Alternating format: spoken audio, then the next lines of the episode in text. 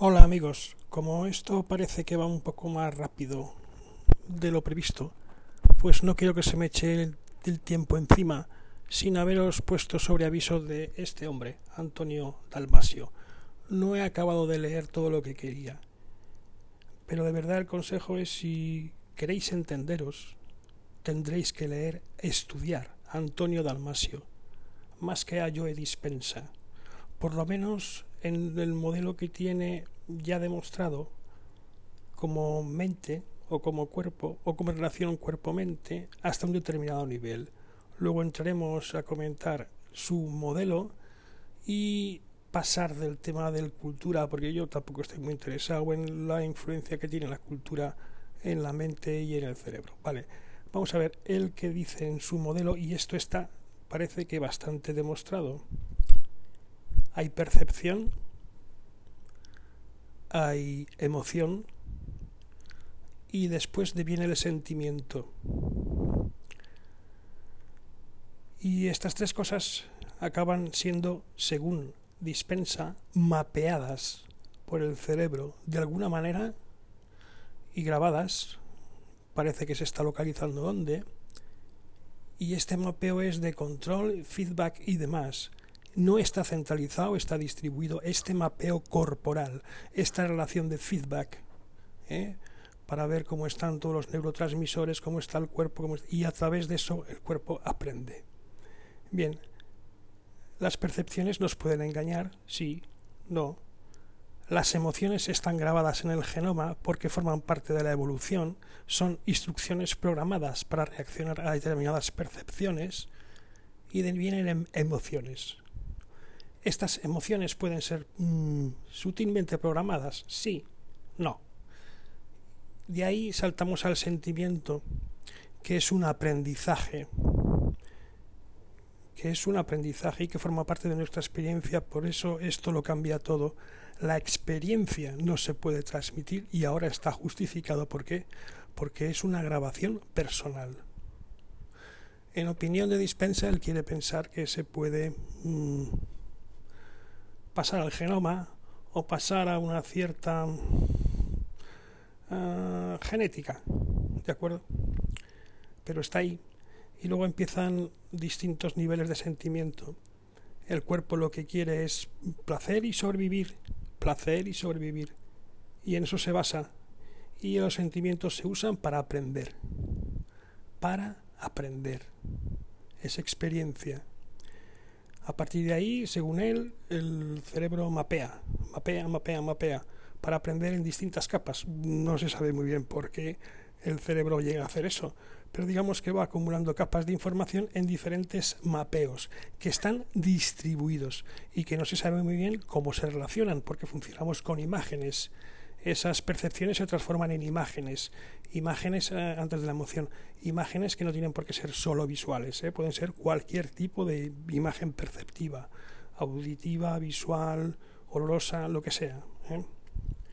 Y a través de eso, pues la mente, el cerebro, lo que va haciendo es mapear en distintos niveles, niveles de complejidad entiendo que es lógico dentro de lo que cabe porque el cerebro lo que intenta hacer es minimizar la energía gastada, o sea, generar una especie de hábitos, aprender qué es lo que viene bien y no, es la experiencia lo que está mapeando para aprender a reaccionar.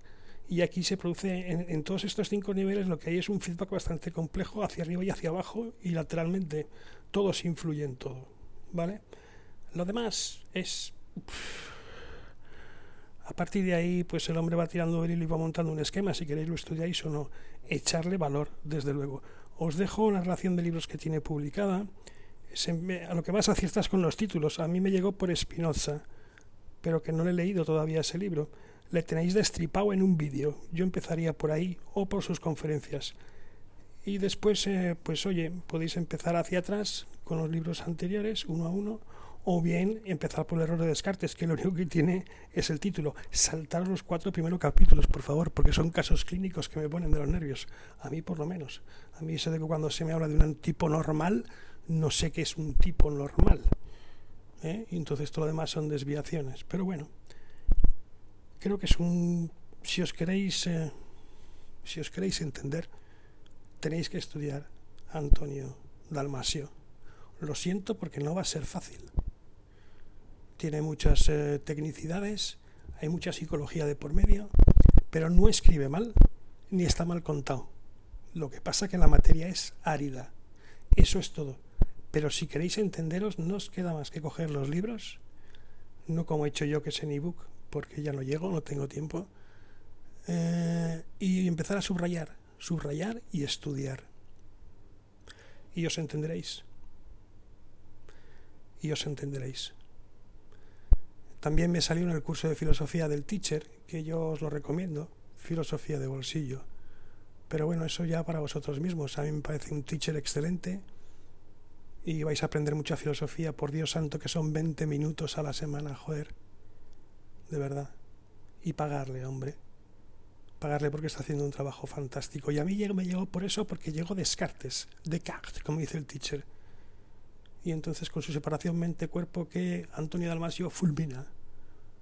Para él la mente eh, no puede haber mente sin cuerpo ni cuerpo sin mente. Podría haber cuerpo sin mente, pero no seríamos lo mismo, evidentemente. Seríamos un vegetal, casi seguro.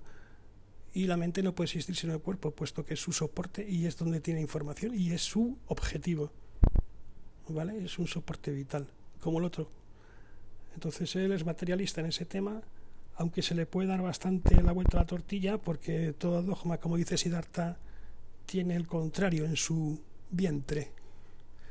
Y claro, él lo que viene a decir es que la conciencia, la mente la estamos buscando mal, pero es que está hablando de un cierto tipo de mente. Y al final,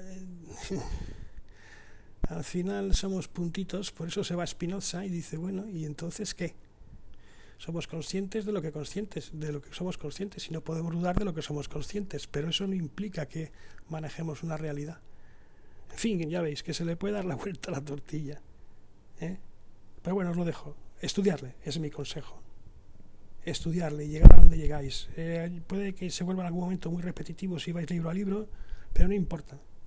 Yo creo que es ir fijando conocimientos para, porque para los que no somos médicos o psicólogos, pues eh, todo este vocabulario es complicado. Es complicado. Ah, por lo menos a mí se me lo ha hecho. Y ahí os lo dejo, ¿de acuerdo? Venga, un saludo y hasta luego.